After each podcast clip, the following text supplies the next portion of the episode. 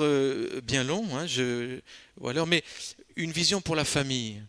Et vous savez, dans Genèse 12, 3, l'appel d'Abraham, rappelez-vous, on l'a vu tout à l'heure, Dieu dit, je ferai de toi une bénédiction pour toutes les familles. Donc Dieu est un Dieu des familles. Et juste en introduction, vous savez, c'est un lieu, on le sait ces choses-là, mais bon, où l'on prend soin les uns des autres. Rappelez-vous Joseph.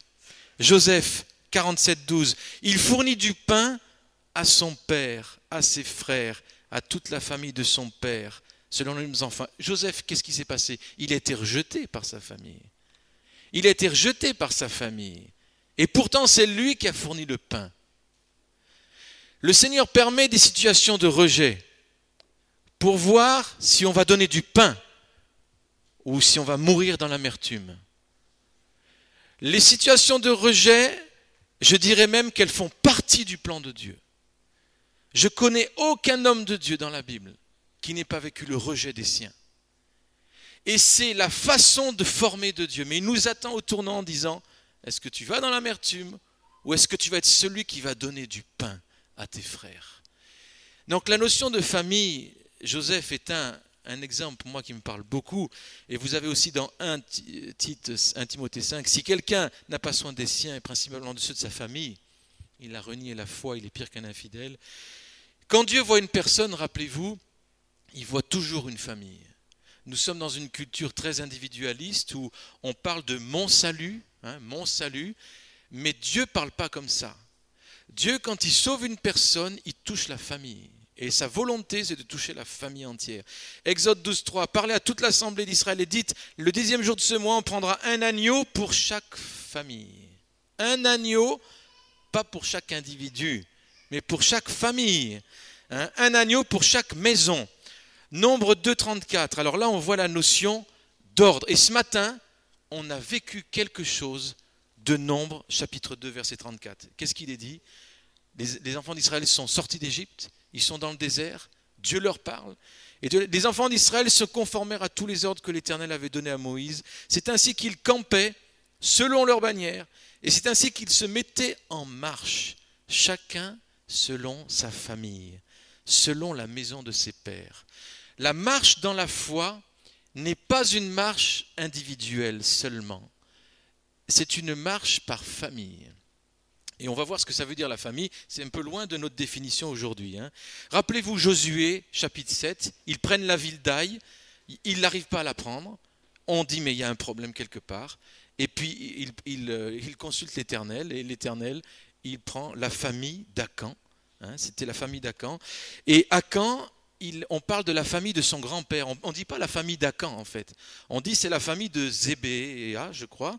Et c'est donc à partir du grand-père. Donc imaginez, pour Dieu, la famille, c'est n'est pas à quand le, mari, la femme, les enfants, c'est le grand-père, la grand-mère, et puis donc ça fait au moins des dizaines de personnes. Hein, la notion de famille. Je, je suis étonné aussi de voir que chaque grand homme de Dieu dans les Écritures a commencé par avoir une très pauvre vision de la famille. Et moi, je pense par exemple, juge Gédéon, chapitre 6. Qu'est-ce qu'il dit? Gédéon dit Ah, mon Seigneur, avec quoi je vais délivrer Israël? Voici ma famille est la plus pauvre de Manassé. Je suis le plus pauvre. Et je suis le plus petit dans la maison de mon, frère. Donc une petite vision de la famille. 1 hein. Samuel 9, 21, Saül, l'appel de Saül. Saül répondit, ne suis-je pas un benjamite de l'une des plus petites tribus d'Israël? Et ma famille n'est-elle pas la moindre de toutes les familles? De la tribu de Benjamin Pourquoi est-ce que tu me parles, Seigneur, de la sorte? C'est étonnant quand même. Chaque fois que Dieu parle, non seulement on dit moi je suis tout petit, mais ma famille est tout petite. Et Dieu, il fait quelque chose avec ses enfants quand il redécouvre qui ils sont personnellement, mais qui ils sont en tant que famille aussi. Et ça, c'est très important. 1 Samuel 18, 18, David, pareil, l'appel de David. Il répondit à Saül, Qui suis-je et qu'est-ce que ma vie, qu'est-ce que la famille de mon père en Israël pour que je devienne le gendre du roi? C'est incroyable. Alors, la notion de famille, par exemple, la veuve de Sarepta, c'est une simple veuve avec son enfant. Dieu l'appelle une famille. Dieu l'appelle déjà une famille. Hein. Euh, un roi 17-15, elle a là, elle fit sortir selon la parole d'Élie. Et pendant longtemps, elle eut de quoi manger, elle et sa famille. aussi bien qu'Élie. Chaque famille dans la Bible a un héritage. Est-ce que tu t'es posé la question, quel est l'héritage particulier que Dieu a pour ma famille? C'est une famille en tant que parent-enfant, mais une famille en tant qu'Église aussi, et une famille en tant que patrie également, nation. Donc à, tous ces différents niveaux, il y a un héritage. Et cet héritage, on ne peut pas y rentrer si on n'est pas conscient de la beauté de sa famille, même si elle était ravagée par le diable. Dieu est un Dieu qui reconstruit les familles et il veut qu'on commence à les voir comme lui les voit, belles, restaurées, guéries. Et c'est à partir de cette fierté de, qui nous sommes que vraiment Dieu accomplit quelque chose. Quand vous regardez dans un chronique, par exemple, vous avez dans tout le chapitre des chroniques, plusieurs même, il est question des familles, des descriptions de toutes les familles, des membrements. Et chaque famille avait une mission. Vous aviez les familles de chantres, les familles de lévites, les familles. Les familles ont une destinée et une mission. Et d'ici dans l'Église, ça serait intéressant, mais on voit se dessiner des missions dans, les familles. Et euh, alors, les, les périodes de restauration dans l'Église, et dans l'histoire commence toujours par des restaurations de famille. Alors, je ne vais pas entrer dans le détail. Quand on parle de famille, ça commence aussi par le couple, bien sûr. Et ça, c'est vraiment important. Mais j'aimerais donner l'accent, on ne peut pas parler de tout en même temps, mais sur la notion de famille. Esdras 1.5, les chefs de famille de Judas de Benjamin, les sacrificateurs, les lévites, tous ceux dont Dieu réveilla l'esprit, se levèrent pour aller bâtir la maison de l'Éternel. Regardez, les chefs de famille, tous ceux dont Dieu réveilla l'esprit se levèrent pour bâtir. Nous sommes ici à l'aboutissement d'un combat spirituel, et je ne sais pas si chacun se rend compte de l'immensité de la victoire qu'on vient d'avoir. Je ne sais pas si vous vous rendez compte de l'immensité des victoires au niveau défis financiers. Nous sommes une petite église. Et je me rappelle, quand nous étions dans le bâtiment à côté, on avait fait le calcul au niveau des dîmes, et il fallait multiplier par je ne sais pas combien pour pouvoir juste être ici. On s'est dit, qu'est-ce qu'on fait? On n'a pas la somme. Et on s'est dit, bon, on va y aller. À l'unanimité, tout le monde a dit, c'est pour nous, on y va. Et on garde l'ancien lieu en plus. C'était fou. C'est une décision de famille. Et là, eh bien maintenant, Dieu nous dit, ben voilà, maintenant l'acte de propriété, ça vient, il n'y a rien. Et c'est une affaire de famille. Et on l'a porté en tant que famille. Et on est bien placé quelques-uns pour voir les nombreux sacrifices, pas de foi, qui ont été faits par les uns et les autres. Mais l'esprit de famille euh, grandit. Et Dieu ne veut pas qu'on soit seul.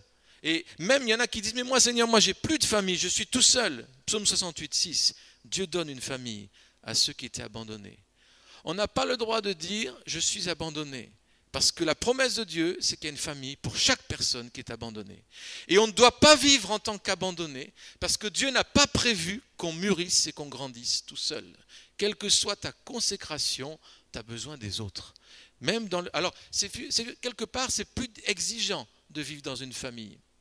On parle souvent de la mentalité des fils uniques ou des filles uniques. Vous savez, ils pensent que tout est pour eux, tout ça. Ceux qui ont grandi avec toute une fratrie, quelque part, ils ont beaucoup plus développé euh, la vie ensemble.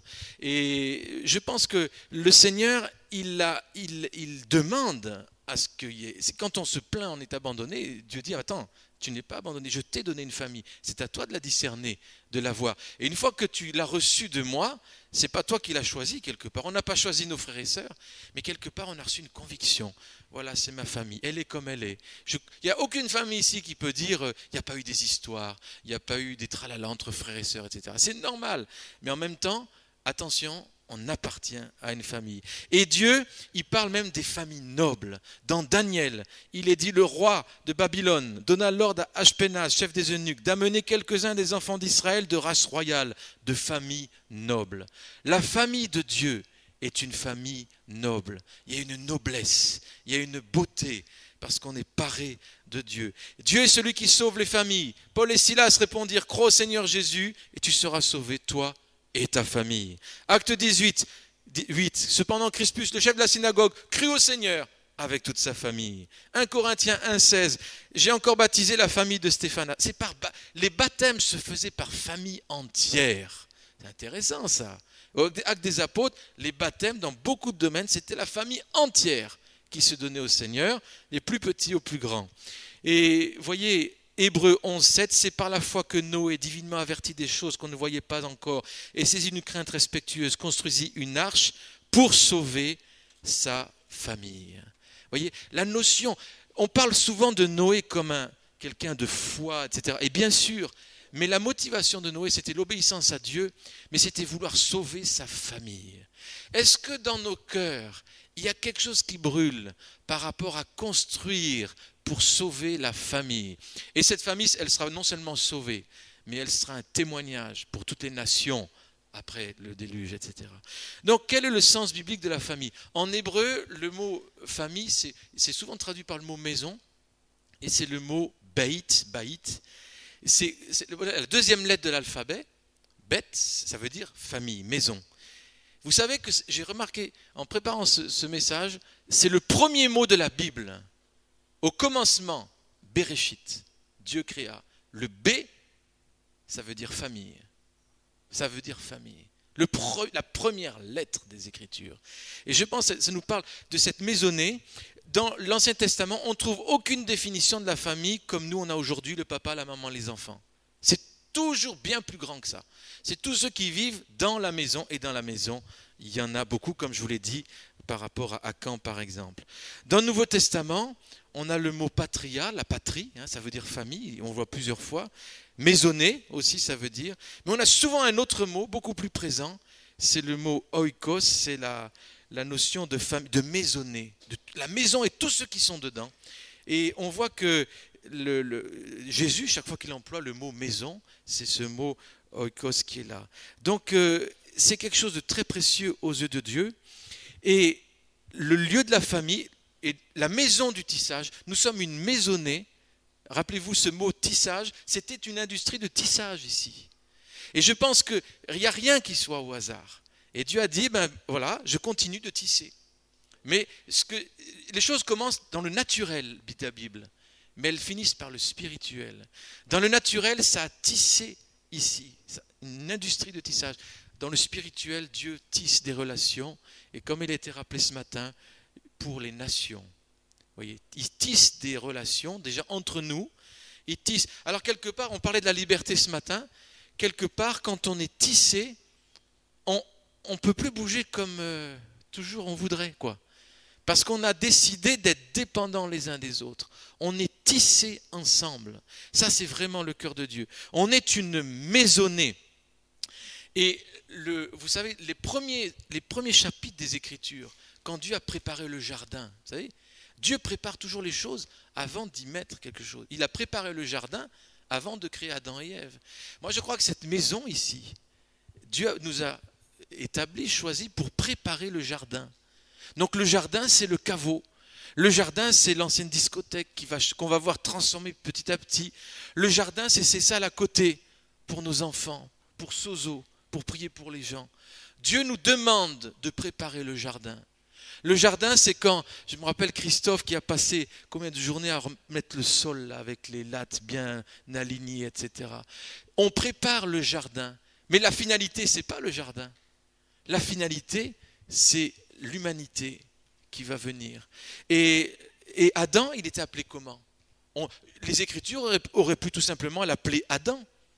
Mais Adam, les Écritures me disent, il était fils de Dieu. Au tout début des Écritures, la notion de famille apparaît dans l'identité même du premier homme. le premier homme, ce n'est pas Adam tout seul, c'est fils.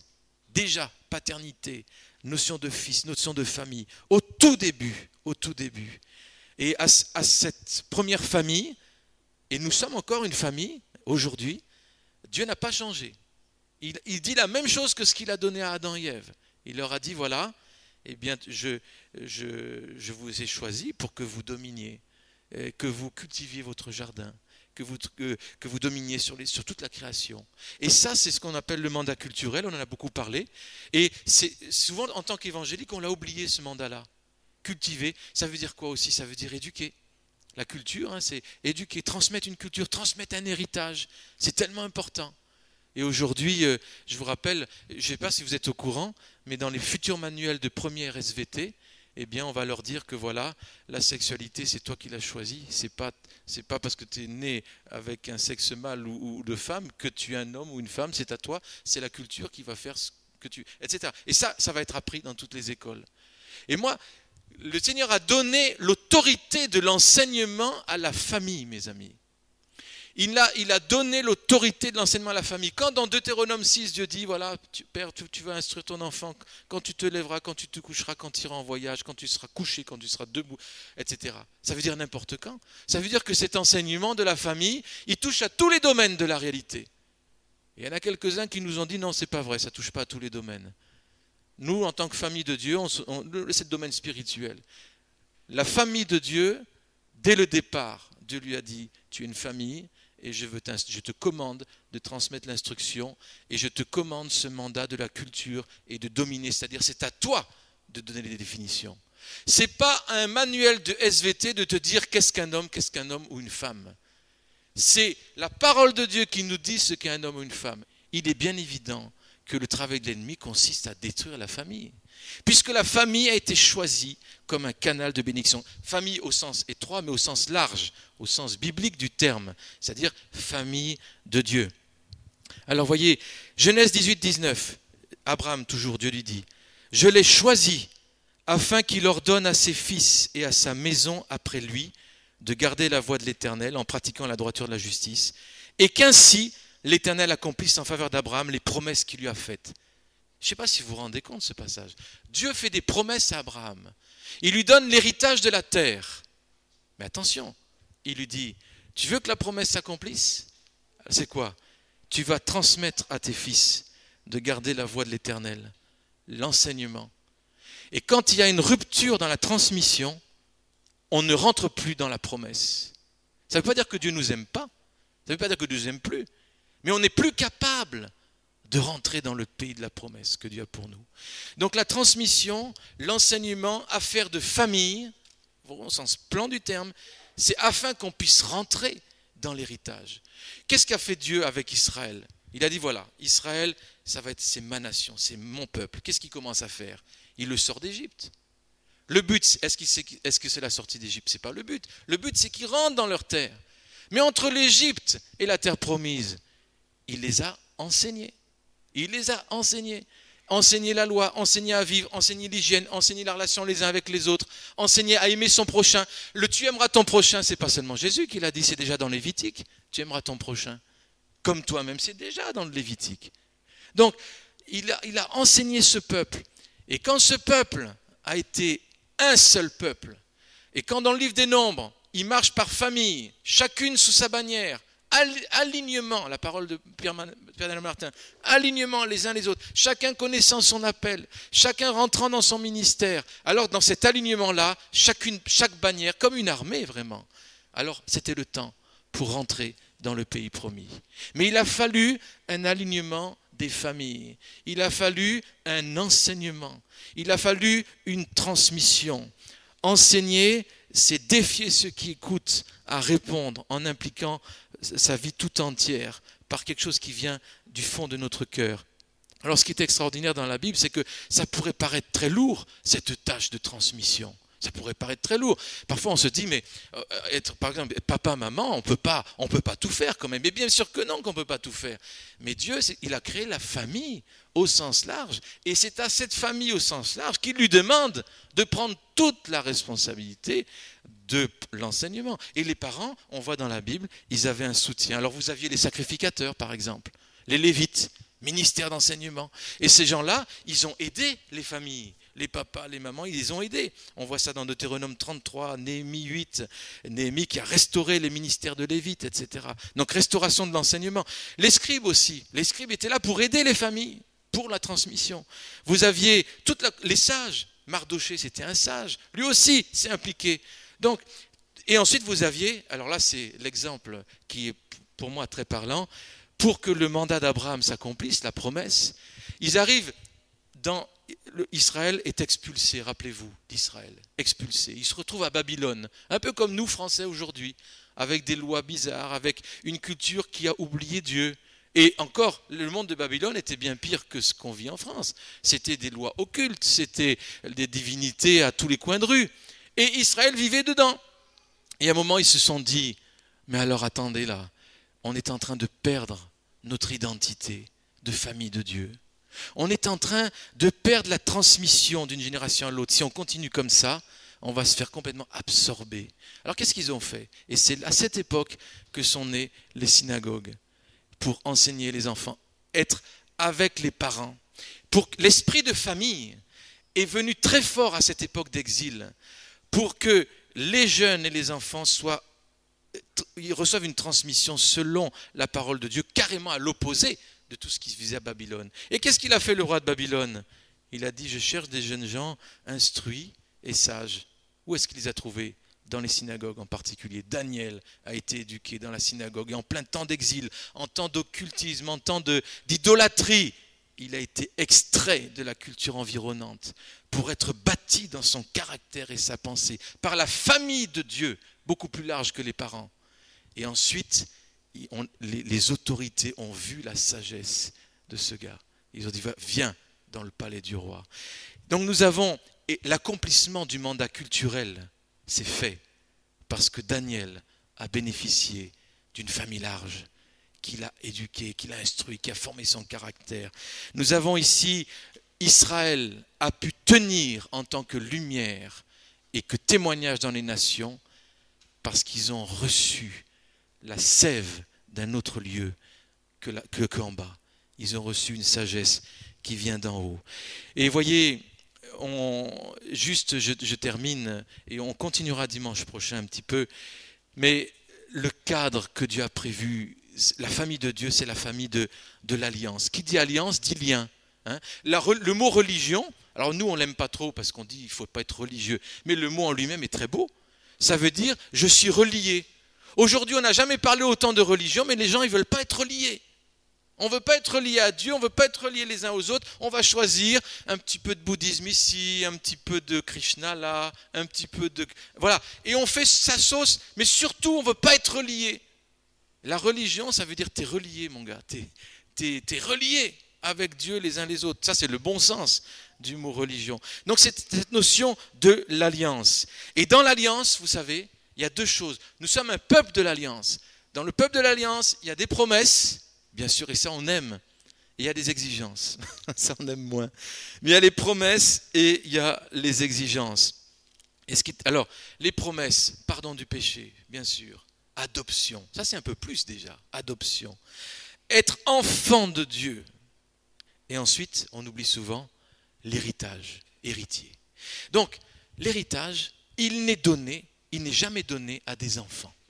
Tu peux être enfant de Dieu toute ta vie, pardonné, adopté, enfant de Dieu, et jamais rentrer dans l'héritage. Pourquoi? Tout simplement parce que tu as oublié de passer du stade d'enfant au stade de fils et de fille.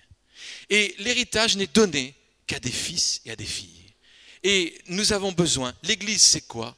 L'Église c'est le lieu où Dieu adopte des enfants et les fait passer d'enfants à fils pour qu'ils rentrent dans leur héritage. Et je bénis Dieu pour euh, toutes ces connexions. Chaque été ici, ceux qui vont rester l'été ici, vous allez voir, c'est d'une drôle d'église parce que les oiseaux s'envolent. Alors ils s'envolent dans les nations, aux extrémités de la terre, et puis fin août, c'est le grand rassemblement, on se retrouve, etc. Mais là, et on a pas mal d'oiseaux qui sont déjà euh, ailleurs, et peut-être pour, euh, pour longtemps. Je pense à Déborah au, Mexique, il ne faut pas l'oublier, Déborah Beck, hein, qui, ça, fait, ça fait maintenant. Maintenant, elle s'attache pas, elle est attachée bien là-bas, mais on aimerait qu'elle revienne un peu. Hein. Mais voilà, nos enfants, ils, partent et c'est bon. Et je crois qu'il y a quelque chose de l'héritage qui est là. Mais voyez, notre rôle d'église, cette église ici, dans les mois qui viennent, ça va, déjà ça tourne. Même pas le dimanche. Je pense à Sozo. Hein, les, ministères sociaux. Et je bénis Rusty et Janet pour leur investissement particulier là, et les autres aussi. Je pense aux chambres de guérison. Je pense aux formations qu'il y a eu, DTA, etc., déploie tes ailes, formation prophétique. Et ça va continuer de grandir. Les salles qui sont en bas, au-dessous, qui vont être faites, pas par nous, mais par des entreprises, si j'ai bien compris. Hein. voilà, ça va tourner, mes amis. des, des, industries de formation de disciples, d'hommes et de femmes de Dieu. Et ça va toucher les nations. Et, nous, on est là, petit troupeau, et Dieu nous dit, prépare le jardin. Prépare le jardin. Prépare ma famille. Prépare ma maison. Et chaque maison de Dieu, c'est d'abord un lieu d'alliance et un lieu de formation. Et je termine, Éphésiens 2, verset 11 et suivant, 19 et suivant, pardon. Ainsi donc, vous n'êtes plus étrangers, ni gens de passage. Vous savez, les gens de passage, on passe, on, fait que passer, quoi. On fait que passer, tu m'as vu, tu m'as pas vu, hop, ciao, hop, zoom, tu, l'as vu. Hein. Tu me vois, tu me vois pas. Donc, Dieu dit, c'est fini ça. On n'est pas des gens de passage. On n'est pas des gens de dehors aussi, mais vous êtes concitoyens des saints, membres de la famille de Dieu. Et c'est le mot oikos, la famille, dans le sens plein du terme. 1 Pierre 2, 5. Et vous-même, comme des pierres vivantes, édifiez-vous pour former une maison, oikos, spirituelle, un saint sacerdoce, afin d'offrir des victimes spirituelles agréables à Dieu. Voyez Et puis dans, dans Éphésiens 2, à la fin, il est dit, versets 19 à 22, écoutez ça, et je termine par ça. Vous avez été édifiés sur le fondement des apôtres et des prophètes, Jésus-Christ lui-même étant la pierre angulaire. En lui, tout l'édifice, bien coordonné, s'élève pour être un temple saint dans le Seigneur. En lui, vous êtes aussi édifiés pour être une habitation de Dieu en esprit. Et notre prière à chacun, c'est que ce lieu demeure et continue de plus en plus à être une habitation de Dieu, où Dieu se sent bien libre, où le Saint-Esprit est libre d'agir, de guérir, de transformer. Un lieu de formation, pas seulement, mais un lieu de transformation. Et ça, c'est notre rôle à chacun. Et ce qu'on a fait ce matin, en prenant les bâtons, les pères de famille d'abord, et ensuite le reste, il y a quelque chose dans un alignement. Ce qu'on a fait ce matin, c'est prophétique. Ça ne veut pas dire que ça s'est incarné. Attention, on fait bien la différence. Hein. On a vécu un temps prophétique. Ça veut dire, c'est ce que Dieu nous dit. Voilà ce que je veux. Maintenant, il faut qu'on passe du bâton qu'on a tenu à l'exercice réel de l'autorité dans la vie de tous les jours. En tant que père, mère, mari, etc. On a besoin de cela. Voilà. Dimanche prochain, on continuera là-dessus, mais